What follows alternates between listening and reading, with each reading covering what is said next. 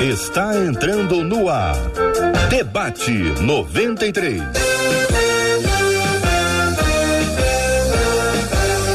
Realização 93 FM. Um oferecimento Pleno News. Notícias de verdade.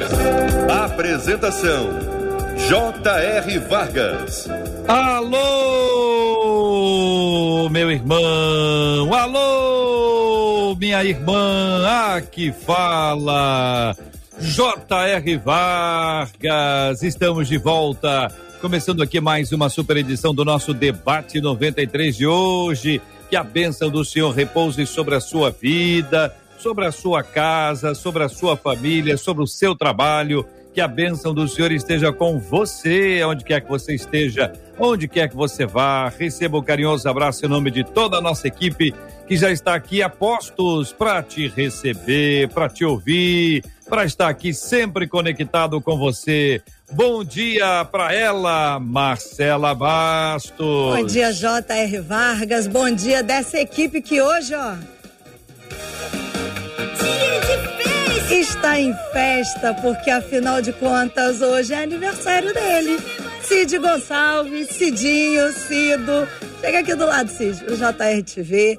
Ele que é alegria, ele que é o dono das melhores tiradas. Tu tá se escondendo, você tá vendo, né?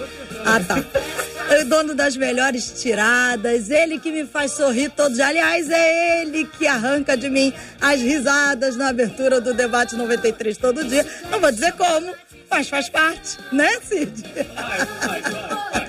Dizer para você, Cid, o quanto você é amado do nosso coração, o quanto nós somos felizes por ter você nessa equipe. A Bíblia diz que em todo tempo amo o amigo, na angústia se faz o irmão.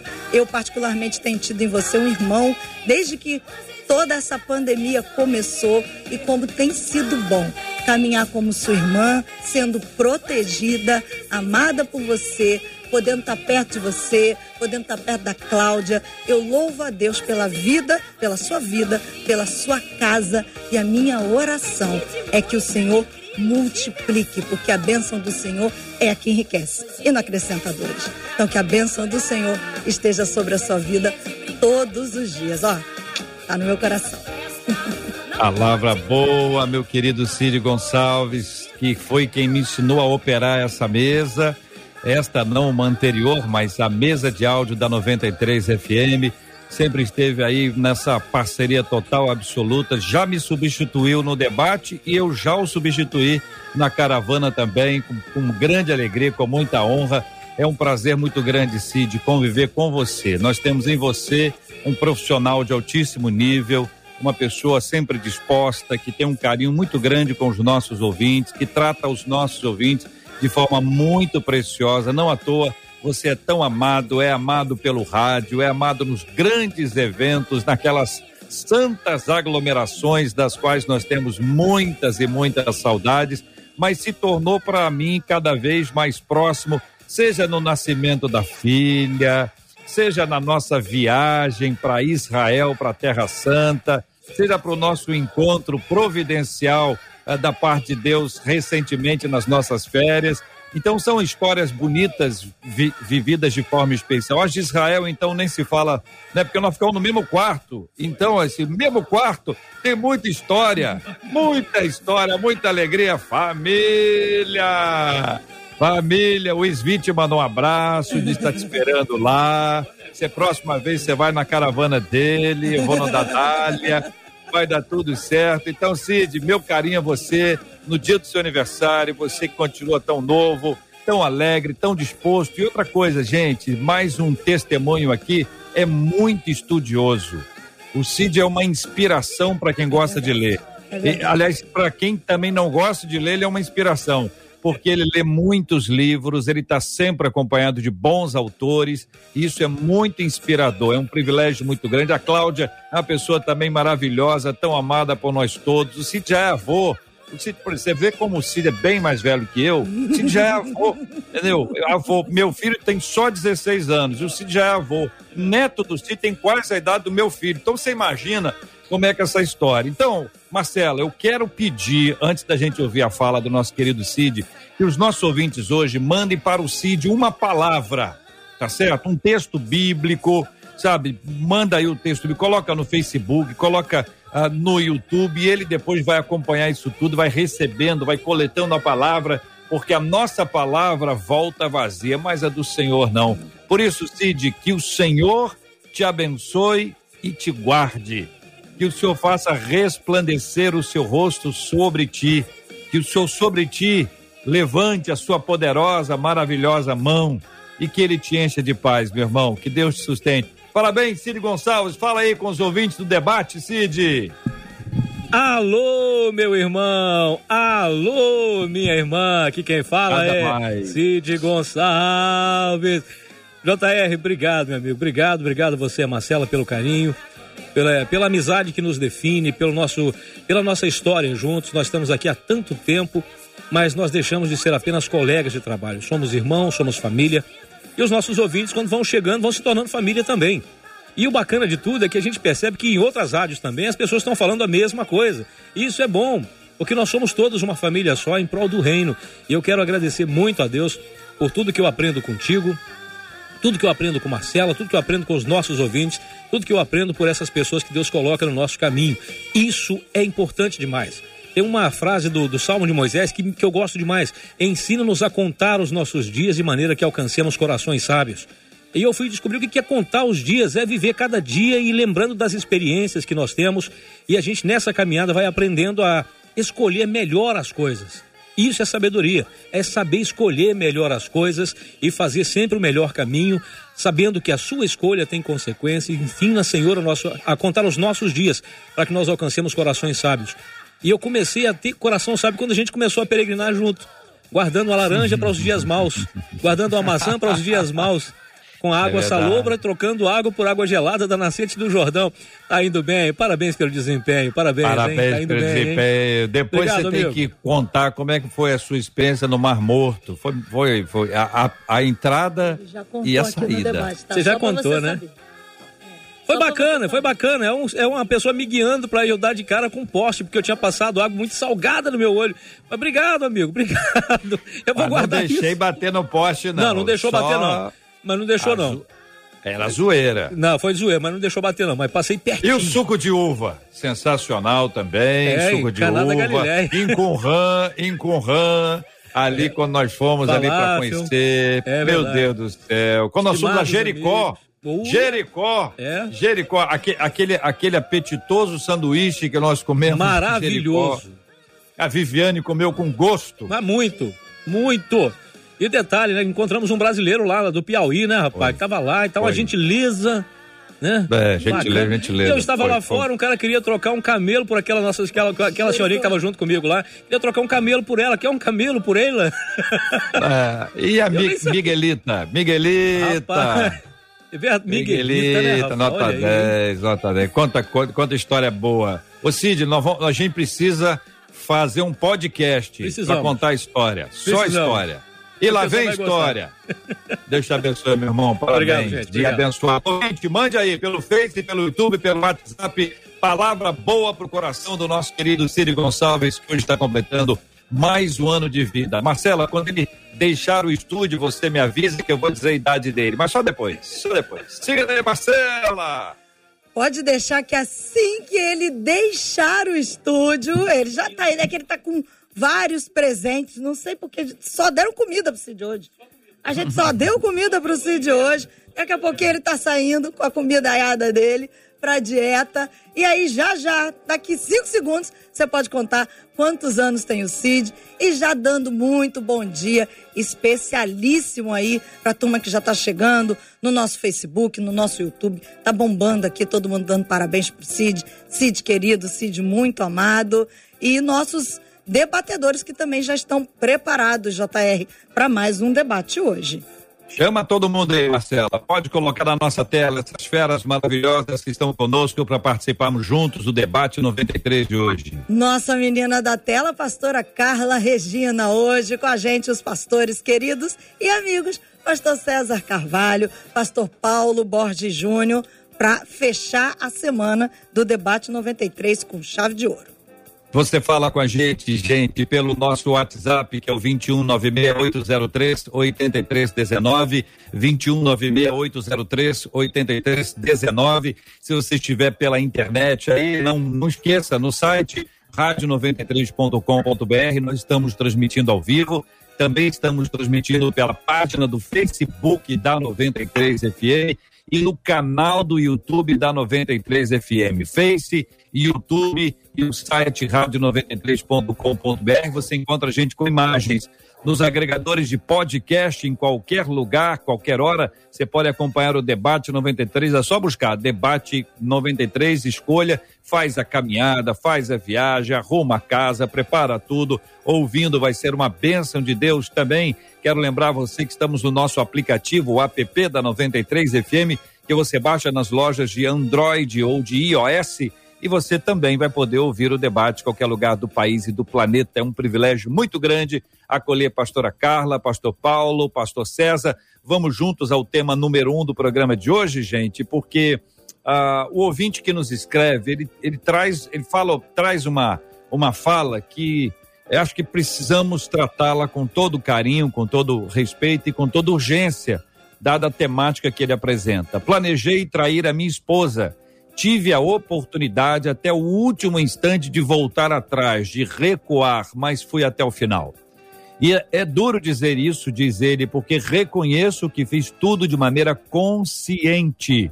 Perguntas: como Deus age com relação ao pecado premeditado? É normal sentir prazer ao pecar quando o pecado é chamado de iniquidade. Também como ficar livre do pecado e da iniquidade. Eu queria começar com a pastora Carla, pedindo depois ao pastor Paulo Borges Júnior, pastor César Carvalho, bom dia para todo mundo de uma vez, ah, para a gente falar um pouco sobre este, este aspecto a pessoa ter a chance de recuar e não recuar. Depois a gente entra para responder as inquietações aqui estabelecidas pelas questões apresentadas, mas qualquer pessoa agora pode estar vivendo literalmente isso em qualquer área. Está planejando, pode recuar. Ainda é hora de voltar atrás. Essa é a palavra, pastora Carla. Bom dia, bem-vinda. Bom dia, JR. Bom dia aos queridos ouvintes, aos debatedores. Quero ressaltar aqui ah, meus parabéns também ao CID e ressaltar minha felicidade, minha alegria de estar aí uma vez mais com o pastor César e pastor Paulo, homens de Deus que admiro.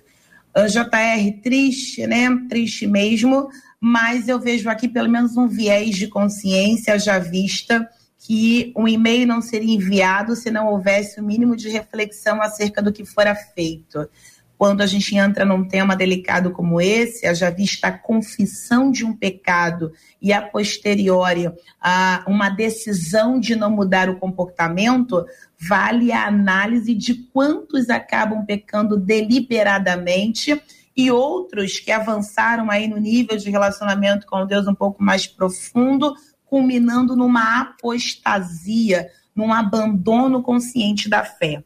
O ouvinte não fala sobre a possibilidade dele ter aí abandonado a fé. Ele dá a entender que mesmo tendo cometido pecado, ele não abandonou ainda o ponto de contato que possa fazê-lo refletir para uma mudança. Então, antes de entrar aqui num tema ou numa, num próximo passo mais profundo, eu quero tratar aqui, em primeira instância, aos ouvintes que estão conosco e que, porventura, como bem disse JR, estão na fase do planejamento. E aí, até onde isso pode levá-lo, eu chamo para me ajudar com uma base bíblica, Hebreus 10, de 26, embora no estágio muito avançado, eu quero muito trazer a reflexão de aonde isso pode te levar. Hebreus 10, versículo 26 vai dizer: Porque se voluntariamente continuarmos no pecado, depois de termos recebido o pleno conhecimento da verdade, já não resta mais sacrifício pelos pecados, mas uma horrível expectativa de juízo e fogo ardente, prestes a consumir todos os inimigos de Deus. Nós estamos falando de níveis, né? Então, primeiro Tiago já fala sobre isso, engodo, a tentação que vem antes, e aí você pode estar aí, que sabe você que nos ouve na fase da tentação, fica atento, porque o final é morte, e você pode mudar aí o rumo disso ainda hoje. Pastor Paulo Borges Júnior, bom dia, bem-vindo. Também a sua opinião na mesma linha, na mesma linha, pastor. Gente, bom dia, um grande privilégio estar aqui de volta com vocês. JR, Marcelo, esse carinho, esse afeto todo, especialmente agora cumprimentando o Cid aí pelo seu aniversário. Quero agradecer mesmo a Deus o empenho de vocês. Eu creio que desde que eu tenho tido contato com esse programa, eu percebo a relevância dele na vida das pessoas, os testemunhos, mas principalmente agora numa época de tanta angústia, tanta dor, o empenho de vocês na constância e no sentido de trazer esperança, referência, consolo para a vida do nosso povo. Forte abraço aí, agradecer demais, vocês estão me permitindo reencontrar o César aqui. César queridão demais, então tá com ele na mesma sala, bater papo para mim aqui é, é o céu. Carla, uma grande alegria a gente poder se reencontrar, a gente vai cada vez se conhecendo melhor. Quando eu recebi né, o tema, eu, tava, eu fiquei, fui meditar bastante sobre isso, né? E está lá em, em, em, Atos 17, a palavra de Deus é que Deus agora convoca a todos que se arrependam, porque ele não leva em conta os tempos da nossa ignorância. Paulo fala que nós éramos inimigos de Deus pelos nossos delitos e pecados. Eu creio que uma coisa que precisa ficar clara é a gente conseguir fazer a separação entre o que é erro, né, o que é delito no sentido de erro, o que é pecado e o que é crime. Né? Então, muitas vezes a gente está pedindo perdão de erro. Né? E, e o, o, erro, ele opera na ignorância. Então, quem não, não conhece, ele está errando, ele não tem uma referência, ele não pode ser penalizado na sua ignorância. O pecado sempre vai implicar algum nível de consciência. Então, dizer assim, o que, que Deus faz quando alguém peca conscientemente? Bom, primeiro a gente precisa entender que o pecado tem que envolver um certo nível de consciência porque senão ele não é pecado, ele é um erro. Às vezes a pessoa está pedindo perdão pelo pecado, ela tinha que pedir desculpa pelo erro. Então ela está errada, ela reconhece o erro. Agora, se ela insiste no erro, aí é pecado, porque agora ela já foi advertida, ela tem uma certa consciência, né? E aí, se ela continuar insistindo no pecado, aí já é rebeldia. Então aí é um outro tipo de, é um outro nível de transgressão. E então é, é, é, importante entender que Deus colocou no nosso coração a eternidade. Então a gente tem sinais, né? A palavra de Deus diz que daquilo que se observa na natureza, na natureza, o homem tem uma condição mínima de consciência, ele tem uma ética interna, independente de qualquer é, independente de qualquer código que se estabelece, ele tem uma ética relacional que Deus garantiu para que o mundo não entrasse em caos absoluto. E aí cada um vai tratar o seu pecado no seu nível de consciência, até que ele tenha um esclarecimento maior. E o, o, que, o que acontece é que, às vezes, a gente, quando a pessoa fala assim, ah, eu, eu sabia, é porque, na verdade, ele já tinha pecado lá atrás, ele, ele apenas insistiu, ou seja, ele foi rebelde à voz de consciência que podia livrá-lo de consumar o pecado. Então ele precisa entender essas duas coisas, porque senão ele vai continuar pecando, porque ele vai sempre esperar que alguma coisa extraordinária aconteça que o impeça de pecar. Né? E, na verdade, a única coisa que pode nos impedir de continuar no caminho do pecado, e eu acho que aí é outra coisa que às vezes a gente tem trabalhado mal nas relações da igreja, é que muitas vezes a pessoa pensa que a forma de enfrentar o pecado é ela recuar pela maldição que pode cair sobre ela. E a única coisa que, na verdade, pode nos impedir de continuar numa trajetória de pecado é pensar o outro. É pensar o outro. Então, a gente continua no pecado porque a raiz do pecado é a iniquidade. Então, Deus perdoou os pecados e agora Ele quer nos purificar da iniquidade. Então, o que é iniquidade? É o exercício do direito. Então, quando eu deixo de ouvir essa voz de consciência de Deus, que me faz viver em comunidade, que me faz perceber o outro, que é a única coisa que nos diferencia dos animais, das amebas e dos descerebrados. Então, essa voz de consciência que nos faz comunidade e a percepção do outro é que pode nos impedir de continuar na trajetória do pecado. Quando eu negligencio isso, quando eu penso a mim mesmo e tento salvar a mim mesmo, ou contemplar o meu próprio interesse, então eu estou dando ouvidos à minha própria iniquidade. Então os pecados foram perdoados. E agora nós temos que tratar nossa iniquidade. É essa iniquidade que vai fazer com que a gente continue pecando. Então é isso. Eu penso que uma coisa que eu acho que precisa ficar claro é que todo pecado só é pecado se ele tem um nível de consciência. Não existe um pecado inconsciente. Né? E, e, e, todo pecado ele poderia ser interrompido se eu pensasse o outro. E às vezes eu não, eu não consegui interromper essa trajetória porque eu tentei me livrar da possibilidade de pecado pensando a mim mesmo, querendo não sentir o que eu estava sentindo. Então esse cara, esse irmão aí, o irmão né, que escreveu aí, esse, que teve essa coragem de confessar, talvez ele não conseguiu interromper sua trajetória de pecado porque ele ficou tentando ficar livre do sentimento. E às vezes a gente fica pensando que nós vamos vencer o pecado ficando livre do desejo. E não é isso.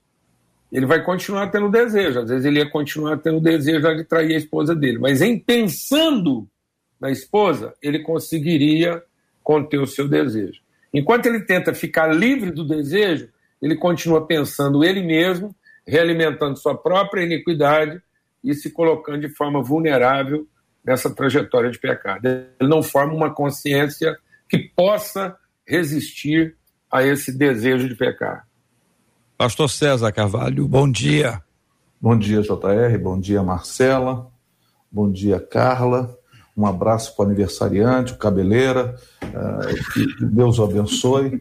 E um prazer enorme estar aqui com o, o Júnior, que é um irmão mais velho, não posso nem dizer que é pai, né, pela, pela referência, mas não daria, porque as nossas barbas esbranquiçadas não, não me permitiriam tal, tal nível de, de provocação.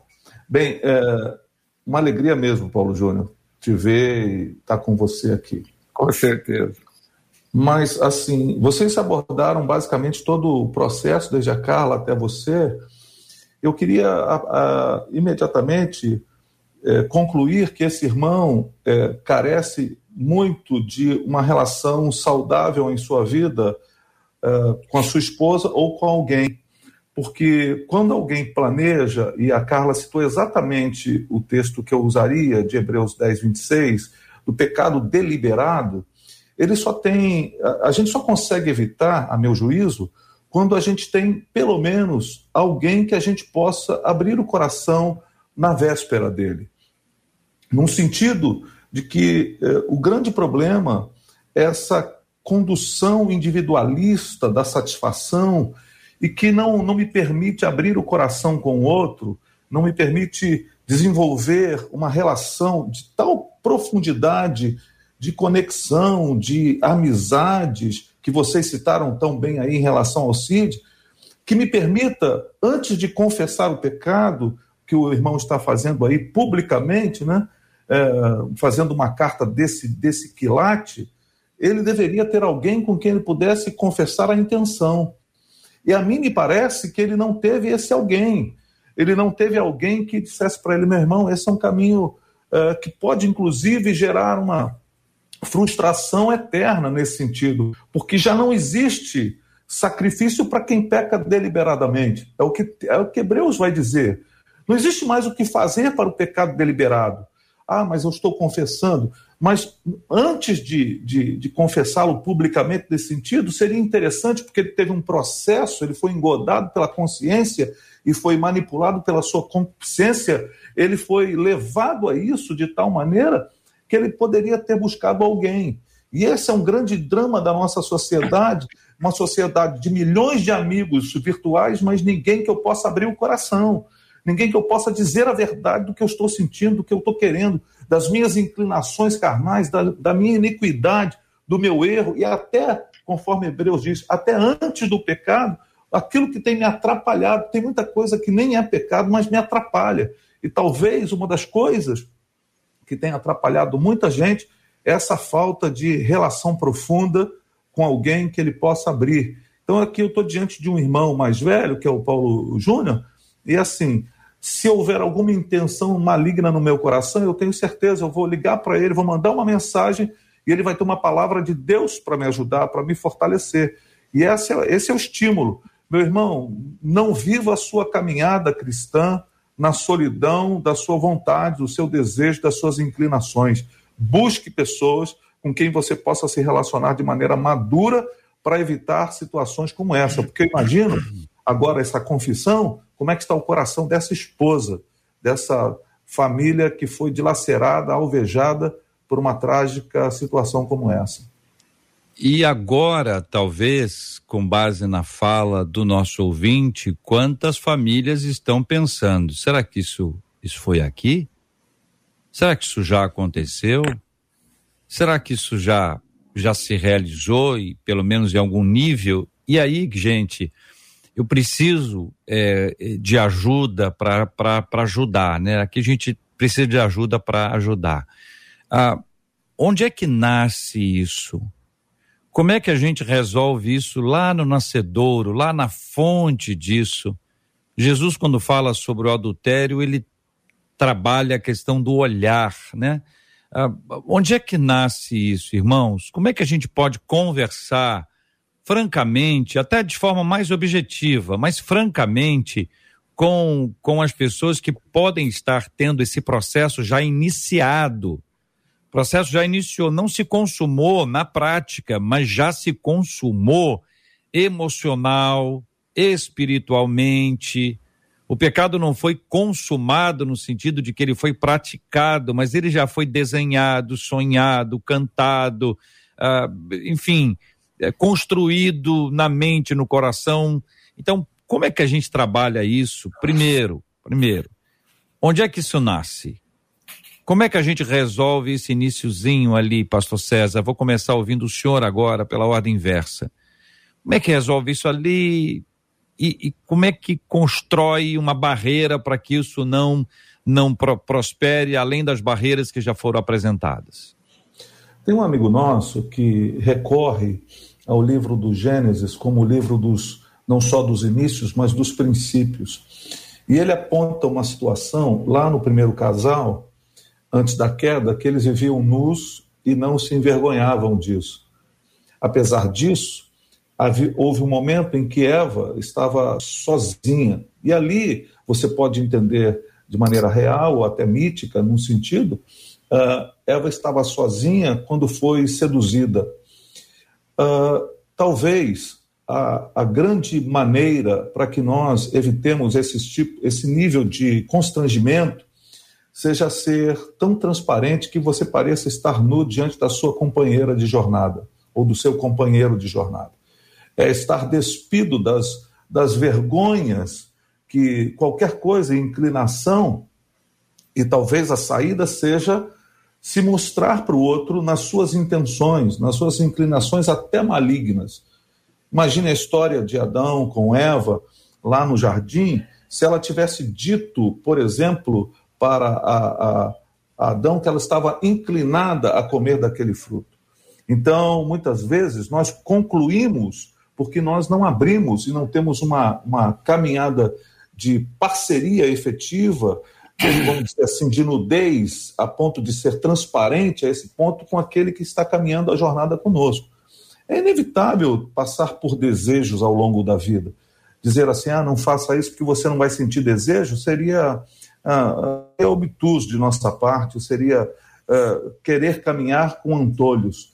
Então, é, é, nós precisamos entender que se nós não construirmos uma, uma jornada de, de transparência, de verdade com aqueles que minimamente estão caminhando conosco como cônjuges, nós estamos fadados a ter momentos de fracasso, de declínio, de tristeza, de tragédia no casamento. Paulo, Carla. Então, o, o JR, a, a, quando o César está citando a questão dos princípios, ali em Gênesis a gente entende como é que as coisas são, foram, foram construídas. Né? Existe um mal que é anterior ao próprio pecado. Né? Então existe uma condição na vida do homem que é anterior, que é, é, é, é ruim, é má, antes do próprio pecado. Quando Deus olha para o homem e diz, não é bom que o homem seja só. Então nós vamos entender que é, é, o pecado ele tem origem na individualidade, na iniquidade, no pensar só, no pensar em si. Por isso que Cristo é a expressão visível de Deus, porque é aquele que foi ungido para dar a vida em favor do seu irmão. Então nós temos que ter a mente de Cristo. E então é, é, a pessoa gerada por Deus é uma pessoa relacional. Deus fez a pessoa homem e mulher para que eles fossem uma relação. Então, sem a consciência da relação, não há consciência de pessoalidade, não há consciência de identidade nem de propósito. O homem perde o seu propósito na individualidade, que é o espírito do anticristo, o anti-oferta, o anti-entrega, o anti-comunhão. Cristo é o anti-comunhão. Então, o que nos diferencia pensamento natural humano e animal é exatamente isso, porque o, o, o, o pensamento animal ele pensa a necessidade. Então, todo o desejo do animal é para satisfação da necessidade. E aí, quando o, esse pensamento animal evolui para um pensamento mais ou menos social, para criar uma comunidade, ele pensa também o direito. Então, o pensar o direito é uma forma sofisticada de pensar a necessidade. A necessidade é individual e o direito é individual. Então, na carne, eu tenho a necessidade. Então, muitas vezes o cara peca, ele peca porque ele pensa que está satisfazendo um desejo da sua carne, certo? a concupiscência da carne. Ou então ele pode estar tá satisfazendo o desejo dos seus olhos, a concupiscência da alma, dos olhos, daquilo que ele, ele, ele cognitivamente entende por direito. Então, na carne, a necessidade, na alma, o direito no espírito, a comunhão. O nosso problema é que a própria igreja reduziu o ministério do Espírito Santo à salvação, como se fosse a salvação do indivíduo, e não a salvação que é a libertação da iniquidade. Então o Espírito Santo nos salva porque ele nos liberta do indivíduo e não apenas do pecado. Então nós somos perdoados do pecado para sermos libertos da nossa iniquidade do nosso senso de individualidade, que é o que alimenta o pecado. Então, o princípio de tudo isso é pensar sozinho. O princípio de tudo isso é ver o pão a partir da fome e não da comunhão. Então, Paulo diz que quando eu vejo pão para minha própria fome, eu estou comendo maldição. A única forma do pão que eu como não ser pecado é se eu pensar ele na forma da comunhão. Então, pensar a minha necessidade ou pensar o meu direito antes da comunhão vai ser pecado, ainda que não seja uma coisa errada. Então a gente não peca só fazendo coisas erradas.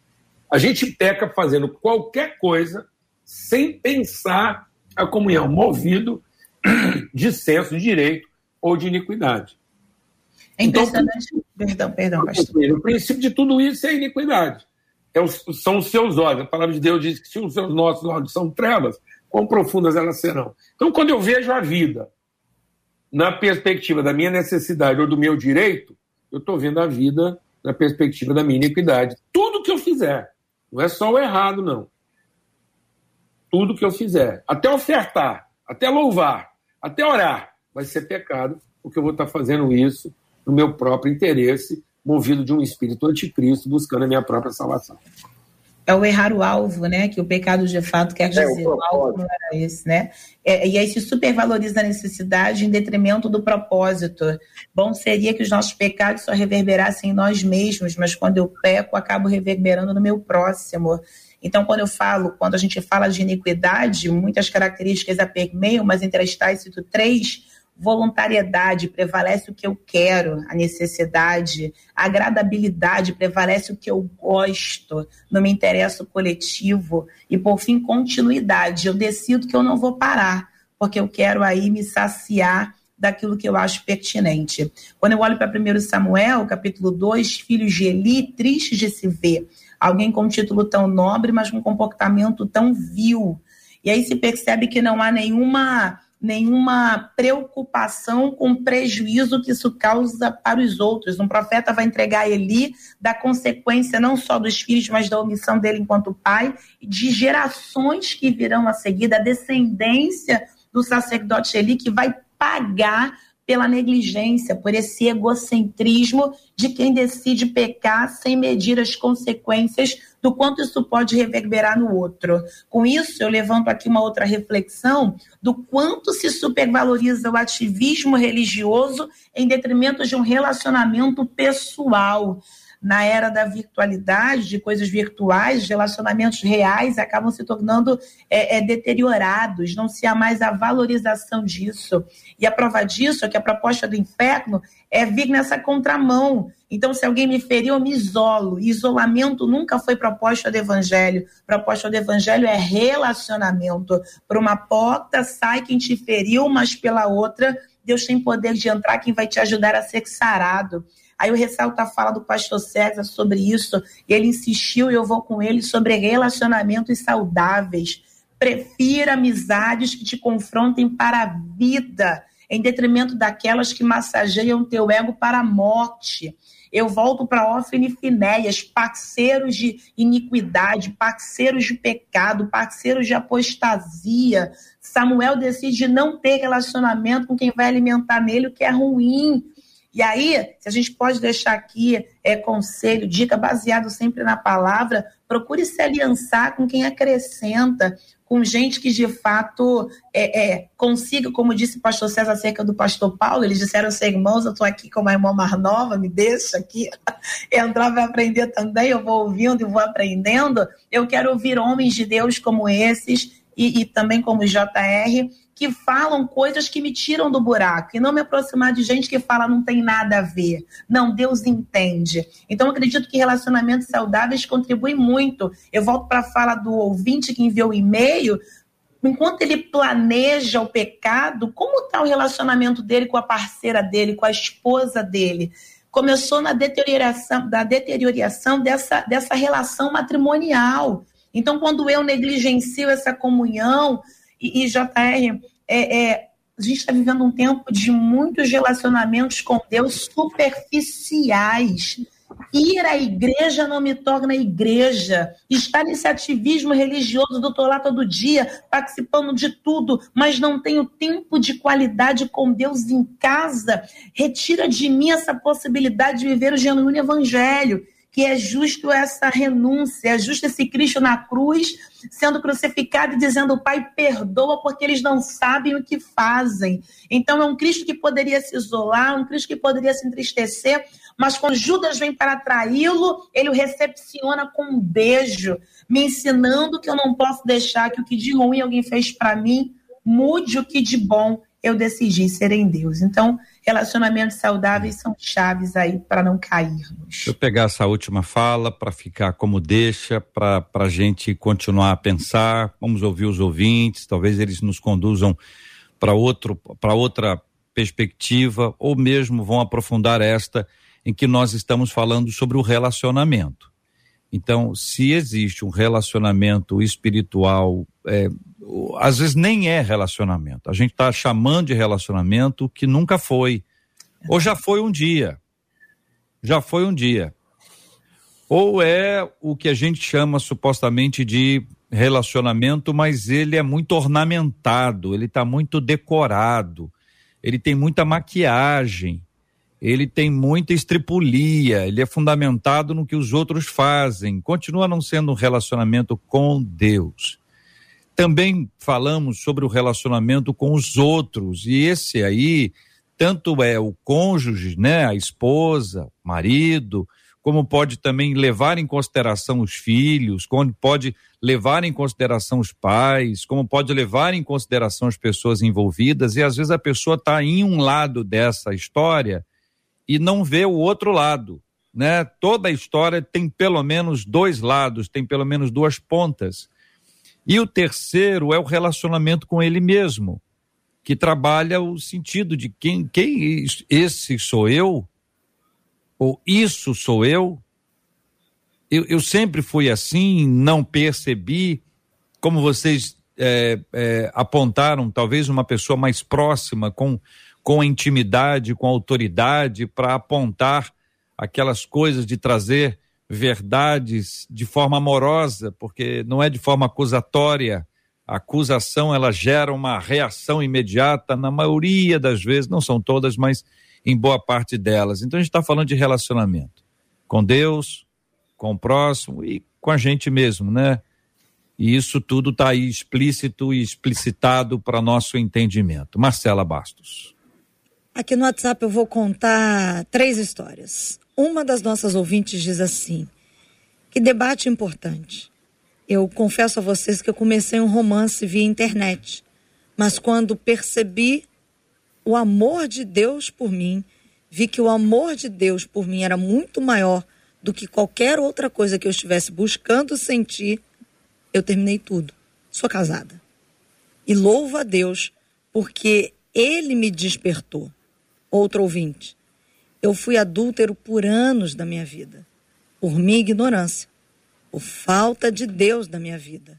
Hoje, eu pago um preço alto demais, porque não tenho a mulher que eu amo ao meu lado. Agora, em Cristo, luto todos os dias contra a minha iniquidade, porque tenho muitos desejos sexuais, mas sei que não é o certo para aquele que vive em Cristo. Confesso a vocês que tem sido muito difícil.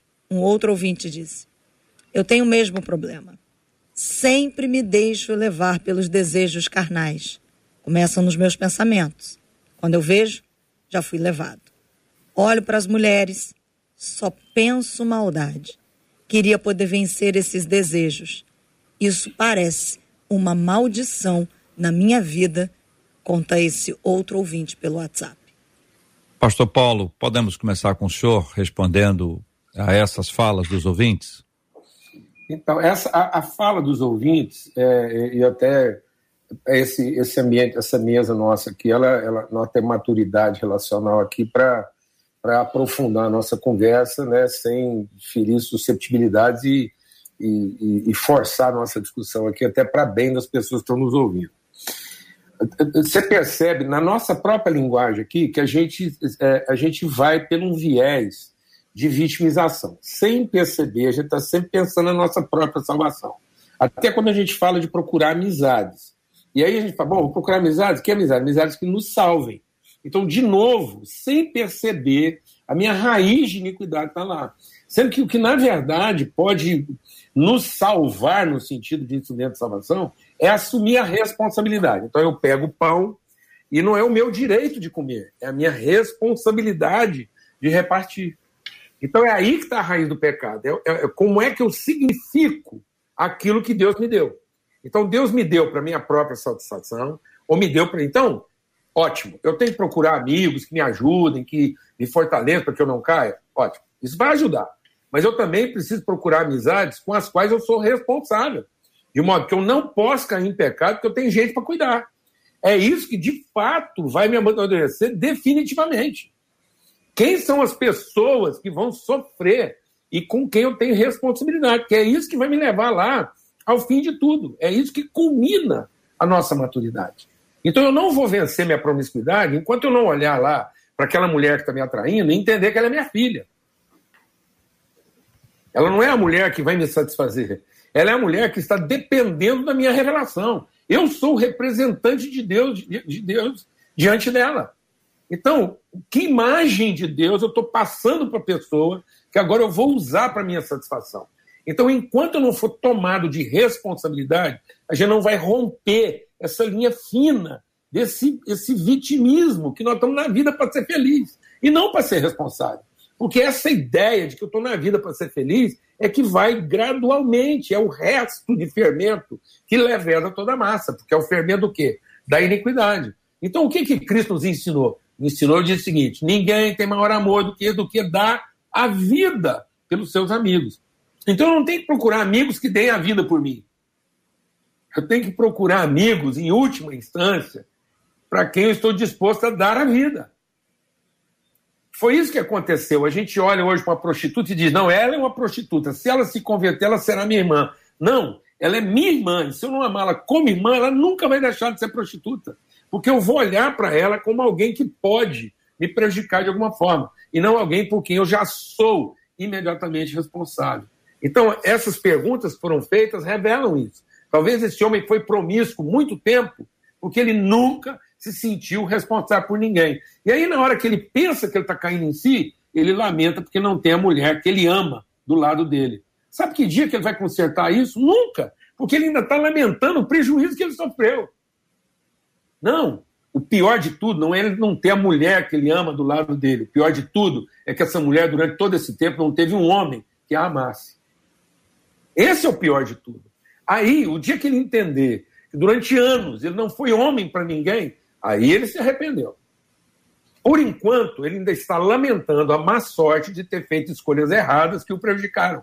E que ninguém deu para ele o que ele precisava. Enquanto a gente não parar de lamentar o azar da vida e assumir a responsabilidade dela, nós vamos olhar para a árvore e vamos pensar em comer e não em repartir.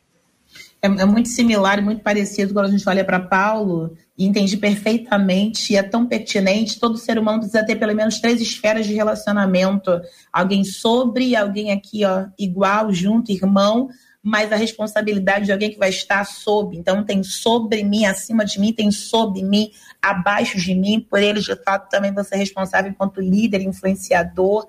E quando eu olho sobre esse prisma, olho para Paulo, cuja preocupação inicialmente é o espinho na carne que o consome. E diante da reclamação dele diante de Deus, olha a palavra de Deus para ele: não, não é te arranco, não é, não é ajuda a vitimização que você sente, a minha graça te basta. Então, de fato, a maturidade é algo necessário. Então, a gente colocou relacionamento como uma das palavras aqui chave, entendendo o prisma no qual nós devemos aqui tê-las não só para nos beneficiar da mesma, mas também oferecer aquilo que Deus já colocou sobre nós, mas também essa maturidade de entender que se vitimizando a gente não resolve questões. E toda vez que eu olho para a Bíblia acerca disso, até no próprio sacerdote Eli e em todos os outros personagens, percebe-se Deus chamando para uma responsabilidade, Deus chamando para um posicionamento e para uma postura de alguém que tem maturidade maturidade para entender. Até porque uma das tipologias mais ricas de Deus para conosco é de um pai para com um filho. Ele nos ama como um pai ama um filho, mas nos treina como um general treina um soldado. E soldado frouxo não vence guerra, não. Então tem os tratados de Deus conosco que é necessário para que cresçamos e saiamos da posição de só receber, mas também venhamos para a batalha, porque tem muita gente precisando de você na guerra. É, eu, eu insistiria e diria alguma coisa nesse sentido. É, quando Pedro está sendo restaurado, uma das questões que Jesus pergunta a ele, você me ama, é, fundamenta toda a nossa ação. É claro que é, eu preciso ter responsabilidade sobre o outro, e isso é, é, inerente à nossa caminhada cristã, não, não existe possibilidade de ser diferente. Agora, a mim me parece também que esse, esse homem, como, como qualquer outro, como qualquer um de nós, perdeu a perspectiva da sua relação com o próprio Senhor. Porque ele é, foi curtir a sua vida, buscar ser a realização do seu desejo, viver a sua suposta felicidade, mas não pensou na sua esposa, não pensou no Senhor, na sua relação com o Senhor, não pensou em nada, só pensou em satisfazer a si mesmo. E quando Pedro está sendo restaurado, a pergunta de Jesus a ele é: Você me ama, Pedro? Então, mediante a afirmação de Pedro, então apacenta as minhas ovelhas, cuida do meu rebanho. Essa, esse amor não é simplesmente uma é fruto de uma de uma consciência, é fruto de uma relação com o Senhor que me para quem eu olho, com quem me relaciono e que me dá propósito para a vida. Eu não, não é simplesmente eu vou cuidar para mostrar que eu amo. Eu amo ao Senhor e por isso vou cuidar da, dessas e demonstro pessoas. isso cuidando. É, demonstro isso cuidando daquelas pessoas que estão uh, junto de mim na minha jornada. Então, acho que faltou a esse homem não só uh, uma profunda consciência da relação dele com a sua esposa, mas faltou a ele também uma profunda consciência da sua relação com o Senhor, a quem ele dirige o seu pedido de perdão e, assim tão publicamente como hoje, né? E essas coisas, né, César, essas coisas assim, a gente gradualmente foi separando como se fosse possível ter uma coisa ou hum. outra. E na verdade, o que Jesus está mostrando para nós é o seguinte: quem ama a Deus ama o seu irmão. E também não é possível amar o seu irmão e cuidar dele sem amar a Deus. Porque senão a gente acaba que vai se utilizar dele. Então é o que João escreveu. Aquele que diz que ama a Deus e não ama seu irmão, está mentindo. Então, essas, essas duas coisas elas são, elas são expressões da mesma natureza. No aspecto subjetivo, nós amamos a Deus. Qual é a expressão objetiva desse amor a Deus? A forma como nós cuidamos e somos responsáveis pelos nossos irmãos. O, o JR, essas três dimensões, elas são é, é, é, inerentes. Então, dimensão horizontal com o meu próximo, a vertical com o meu Senhor, e essa dimensão interior, que eu me resolver comigo mesmo. A libertação não é ausência do, do, do desejo, não é ausência, é domínio do mesmo.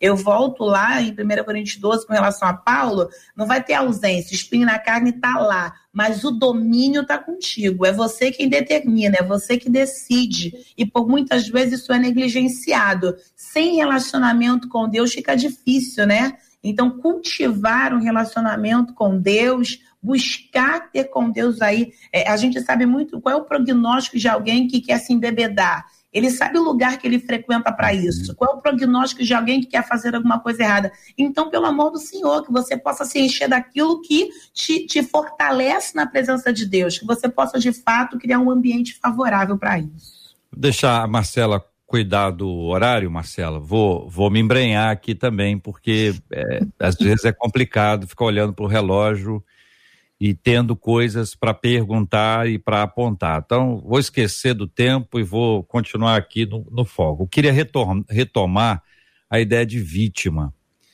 É, porque essa vítima, ela tanto é a vítima que lamenta, como é a vítima que acusa. Então, a, o, tra, o, o, o adúltero diz que adulterou porque. e começa tem uma série de possibilidades que ele apresenta, porque no fundo, no fundo, ele é vítima. Ele só adulterou porque não teve isso, aquilo, aquilo outro. E é muito comum ouvir isso, né? Já que nós estamos falando de adultério especificamente aqui, não, não tem em casa, então foi buscar fora.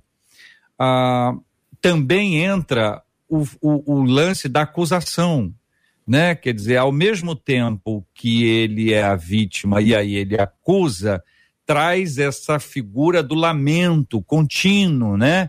Como se tudo agora fosse em função disso. A vida inteira passou a ser por causa do lamento em razão de ter sido vítima. Então a pessoa foi vítima de alguém alguma vez na vida e porque foi essa vítima, passa o resto da sua vida. Quer dizer, a pessoa, a a outra pessoa fez. E por causa da ação da outra, pessoa, esta pessoa, segunda pessoa, passa a ser uma pessoa que foi vítima e por conta disso lamenta profundamente isso e continua de alguma forma aprisionado ou aprisionada a isso, gerando inclusive acusações que podem não ser verdadeiras porque elas foram construídas em cima da figura da vitimização. Como é que a gente trabalha isso com o evangelho? como o evangelho ele abraça a gente e tira a gente do, do lugar da vítima, tira a gente do, do lugar do, da acusação, do lugar da lamentação e gera na gente esse esse coração novo, essa nova mentalidade que, que nos desconecta disso, seja por meio do perdão, seja por meio do perdão e da reconciliação, ou por meio do perdão e da retomada da vida. Como, minha gente? Como o Evangelho faz isso na nossa vida?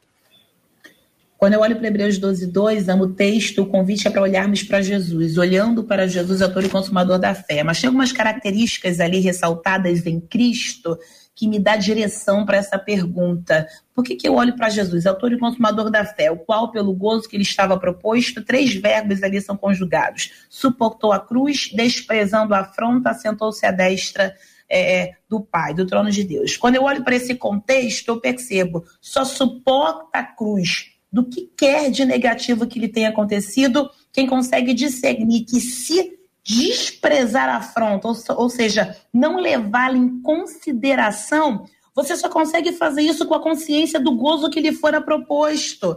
Quem perde essa consciência do que de fato nos espera, de tudo vai levar em conta a afronta. E a minha preocupação é, quando alguém não tem um relacionamento com Deus, quando eu não sei quem ele é, eu não consigo gozar com plenitude do que ele faz. Então hoje se quer muito o que Deus faz, em detrimento de mergulhar em quem ele é.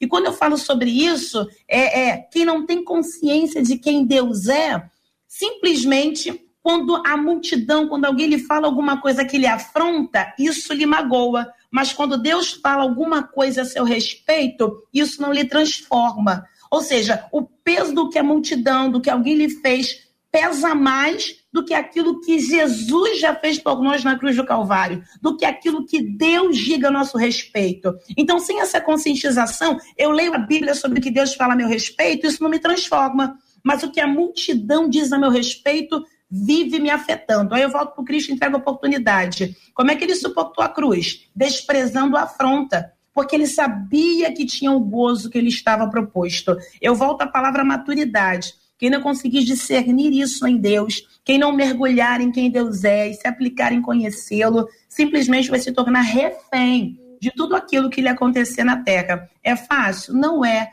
Mas quando eu sei quem ele é, isso me possibilita viver quem eu sou nele. Na verdade, o que eu creio em relação a essa questão da vitimização, muitas vezes ela tem uma, um nascedouro muito sério na consciência sobre si mesmo. Eu estou lendo um livro junto com alguns meninos da igreja, um livro interessante, chama-se DNA e Propósito, cujo autor está ao meu lado na tela. E uma das questões que, que, que é muito, muito interessante é essa visão sobre si mesmo. Muitas vezes eu me vitimizo porque eu acho que eu sou uma pessoa boa que cometo erros. E não tenho a consciência de que eu sou uma pessoa má que preciso de transformação a, a, o, a vítima, muitas vezes, é, ela, a pessoa que se, vê, que se vê vítima do mundo é porque ela se acha merecedora de alguma coisa. Ela se acha é, no direito, como diz o Paulo, de, de, de, de, exercer alguma coisa alguma e buscar alguma coisa do seu próprio direito, daquilo que ela quer para si mesma, daquilo que é o, o seu desejo. Ela quer saciar a sua sede por coisas para si mesmo. Então, quando eu, eu, eu me deixo olhar, eu olho para o espelho da minha, da minha existência e me vejo uma pessoa boa, injustiçada, eu não percebi a realidade. Eu sou um homem mau que preciso da transformação que é, é vem gerada pelo próprio Senhor na minha vida. Se eu não percebo isso, eu, eu, eu, eu posso cair num, num grande equívoco e me transformar em vítima de mim mesmo. É, é, é, é, isso mesmo. E assim, é, o, o, que que esse gozo eterno, né, que a gente, a gente não leva em conta a ignomínia, o desprezo, porque a gente está esperando o gozo eterno. O Jesus fala, quando ele fala do gozo eterno, ele diz: Eu tenho desejado ardentemente. Então, ele, Jesus carrega um desejo ardente desde a eternidade. Ele usa um tempo verbal aí, que é um pretérito contínuo, que é eu tenho desejado e continuo desejando, e agora esse é o desejo, e quando eu encontrar com vocês de novo, esse vai continuar sendo o desejo, que é da comunhão. Então não é um gozo individual, não é uma satisfação individual, é uma comunhão. Infelizmente, a gente trabalhou a obra da salvação como se a salvação fosse um fim. Então, como se a obra da graça ela se consumasse né, na salvação fim sendo que a salvação ela se fundamenta no amor, ela se revela na graça, mas ela se consuma na comunhão do Espírito. A obra da salvação está completa na medida que ela me introduz nesse gozo. Qual é o gozo do Pai? O Salmo diz: qual é a alegria do Pai? É estar assentado à mesa com seus filhos. Então nós tiramos esse aspecto da alegria de ser família, do pertencimento, da comunhão, de servir uns aos outros. Paulo diz que a razão de toda enfermidade na nossa vida. Ele diz: olha, as pessoas estão fracas, doentes e moribundas porque elas não discernem o quê? O corpo. Então, tudo que elas fazem é para satisfação de si próprias. Então, elas se reúnem para comer o próprio pão. Então, hoje, a gente tem uma religiosidade de comer Jesus e não comungar Cristo. Então, as pessoas continuam se reunindo religiosamente para comer o corpo de Jesus e não para repartir o corpo de Cristo. Então Jesus diz: Eu tenho uma comida para comer que vocês não conhecem. E aí eu vou usar aqui, um, vou forçar uma figura, né? Fica parecendo que a gente não vai ver Jesus comer. Jesus falou de comida que a mulher samaritana não comeu. O, lá no deserto, o diabo ofereceu para ele comida, ele não comeu. E parece que a refeição de Jesus está sendo adiada. Até que finalmente a gente vai ver Jesus comendo. Agora você pode ter certeza, nem na multiplicação dos pães consta Jesus comeu. Quando é que finalmente Jesus come? Quando ele diz assim: agora essa é a comida que eu queria, repartir meu pão com vocês. Façam isso em memória de mim. E o em memória de Jesus não era comer para gozo individual, era repartir, comungar. Então é a comunhão do Espírito. Essa é a plenitude da nossa salvação. E infelizmente a própria igreja está significando salvação como salvação do indivíduo e não das relações. Nós não estamos trabalhando a salvação das relações. Pai e filho, filho e pai. Tanto que a palavra de Deus diz o quê? Vou converter o coração dos filhos aos pais e dos pais aos filhos. Então, essa quebra da orfandade. Né? Então, esse, essa quebra desse paradigma de que eu sou salvador de mim mesmo, que é o espírito anticristo. Né? Que você cogita das coisas dos homens. Porque o que que Pedro, o que que é cogitar das coisas dos homens? Poupa-te, salva você, guarda para você, pensa em você mesmo. Então nós temos esse grande desafio. Por isso que eu insisto, sim, e, e sempre lembrando disso. Isso não é nada sem o aspecto subjetivo do fundamento que é o amor. A, a, a nossa maturidade tem que ser traduzida melhor em responsabilidade e não em direito. E eu vou repetir o que Jesus disse. Por se multiplicar o direito, o amor está se esfriando. Então, a partir do momento que eu trato salvação como direito e não como responsabilidade, o amor se esfria de quase todos os corações. Aí eu não estou movido do amor que eu conheço em Deus. Eu não estou fazendo o que eu vi meu pai fazer. E o que, que a gente viu o pai fazer? Ele sentou na mesa e não comeu primeiro, ele serviu seus filhos. Muito obrigado aos queridos ouvintes que participaram conosco hoje, ao lado desta mesa, pela qual nós damos graças a Deus. Graças a Deus e os nossos ouvintes, aconteceu uma coisa aqui muito interessante, JR. Enquanto os pastores falavam e iam construindo o debate, algumas interjeições de louvor a Deus iam sendo escritas nas nossas redes. Eu anotei alguma delas. Era como se, de fato, eles estivessem sentados ouvindo uma pregação e liberando a glorificação a Deus. Entre elas está lá: Glória a Deus pela vida dos debatedores. Aleluia. Maravilha de Deus. Santo é o Senhor, edificante. Que debate lindo. São algumas das interjeições. Achei muito interessante, porque sempre existem os comentários, mas de maneira tão interjeitiva, vou dizer assim, sendo redundante, eles não, não tinham o que dizer. Eles só declaravam glória a Deus pela vida de cada um dos debatedores e pelas palavras que foram sendo ministradas aqui e nós nos juntamos a eles para agradecer, pastora Carla. A Verônica Teles também no YouTube, ela disse assim: que maravilha de debate, gente. Eu tô com o coração pulando de alegria com essas falas. Glória a Deus. Obrigada, pastora. Glória a Deus pela sua vida. Obrigada por estar com a gente. Eu que agradeço, coração também muito alegre em Deus pelo privilégio de falarmos dele, o único que é digno. Abraço, meu povo. Abraço, pastor César, pastor Paulo, JR Marcela. Pastor César, a Adriana Ferreira, no YouTube também dizendo: o debate de hoje está nos dando a oportunidade para crescer, amadurecer e fazer o que é correto e com responsabilidade. Obrigada, viu, pastor? Obrigada por estar com a Aí, gente. Eu que direi, glória a Deus, né? Eu que direi. Mas assim, vocês me proporcionaram uma alegria muito grande. Quero deixar meu beijo para todo mundo, mas em especial para o Paulo Júnior, esse meu irmão, que a gente tem uma caminhada longa, de quem eu estou com uma saudade enorme e, e que a gente vai se encontrar qualquer dia desse aí, por certo. Deus abençoe a todos. Obrigado. Pastor Paulo, a Yunara Silva no Facebook disse assim: como é importante termos esse debate, um debate que está nos permitindo pensar na nossa postura, na nossa vida. Um debate fundamentado na palavra de Deus. Que bênção! Como é bom ouvir palavras de discernimento através dos debatedores. Muito obrigada, Pastor Paulo, por fazer parte da nossa equipe de debate, de debatedores e hoje do Debate 93. Amém. Um grande privilégio estar sempre com vocês. Por essa irmã que Deus testemunhe. Além das nossas palavras, recebam o nosso espírito. Eu quero traduzir isso na minha relação com o César. Te amo, meu irmão. Estou com muita saudade de você. nos nossos encontros e louvo a Deus pela disposição sempre sincera, engajada do seu coração, você não descansar em favor da coerência.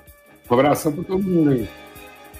E é o que eu tenho dito aqui ao longo dos dias. É, é, é, muito lindo a gente poder aqui perceber. O Debate 93 é um programa real, feito por pessoas reais, tanto da equipe quanto dos nossos debatedores, para pessoas reais. Um programa que tem peso de glória, JR. Porque Louvado aqui pelo WhatsApp, um ouvinte disse assim: esse debate hoje está falando muito comigo. Eu tenho passado muito por esse problema de tentação. E vocês não têm noção do quanto Deus usou vocês hoje para falar ao meu coração. Bendito seja o nome do nosso Deus e Pai, JR. Eu vou dizer uma coisa que eu não sei se eu vou ser entendido. Se eu não for entendido, já peço desculpas antecipadamente. Eu espero que este programa não te deixe naquela falsa paz. Eu vou chamar de falsa paz. Eu, eu realmente espero que haja um rebuliço que pode começar lá no seu estômago, sabe aquele rebuliçozinho de estômago, aquela balançada, e isso suba para o seu coração, para sua mente, porque aquela suposta paz é quando você escuta uma palavra e diz assim: que linda essa palavra, né? Que palavra linda e vai embora e não aconteceu nada. Não aconteceu absolutamente. O rebuliço é quando a palavra é linda, mas ela torna a sua vida diferente. Então, que hoje esteja um dia de rebuliço, que aquela falsa e suposta paz vá embora e que você experimente a paz de Deus que excede a todo entendimento. Essa paz que Deus coloca como um cadeado na nossa mente e no nosso corpo e coração, não impedindo que nada avance. Quero agradecer, Marcela, a nossa ouvinte Zilair conta aqui que ela começou a ouvir o debate por meio da filha dela. E a filha dela mora na França. Então, essa brasileira francesinha que está lá deu à mãe dela que está aqui a dica para ouvir a gente. E Glória quando você escuta a gente, você não está ouvindo somente a Marcela e a mim. Né? Nós somos os menos, menos. importantes aqui. Nós te... Quanto mais quietinho a gente fica, a gente fica Melhor. mais alegre. Pode ter certeza disso. E assim nós estamos podendo ouvir numa conversa e essa é a ideia, né? Quanta gente escuta a gente em casa assim, preparando o almoço, tá no carro, tá no trabalho, tá no fonezinho, tá em casa, tá, a gente tá no hospital, gente, pelo amor de Deus. Isso é uma audiência extraordinária. Tem gente que está no presídio, não sei como, mas consegue ouvir a gente lá. Que Deus abençoe. E nós vamos orar juntos agora. pastora Carla vai orar conosco. Nós vamos apresentar estes temas, esses assuntos diante de Deus em oração Vamos continuar a orar como nós temos orado sempre, pela cura dos enfermos, pelo consolo aos corações enlutados, temos orado pelo fim da pandemia, em nome de Jesus. Vamos orar.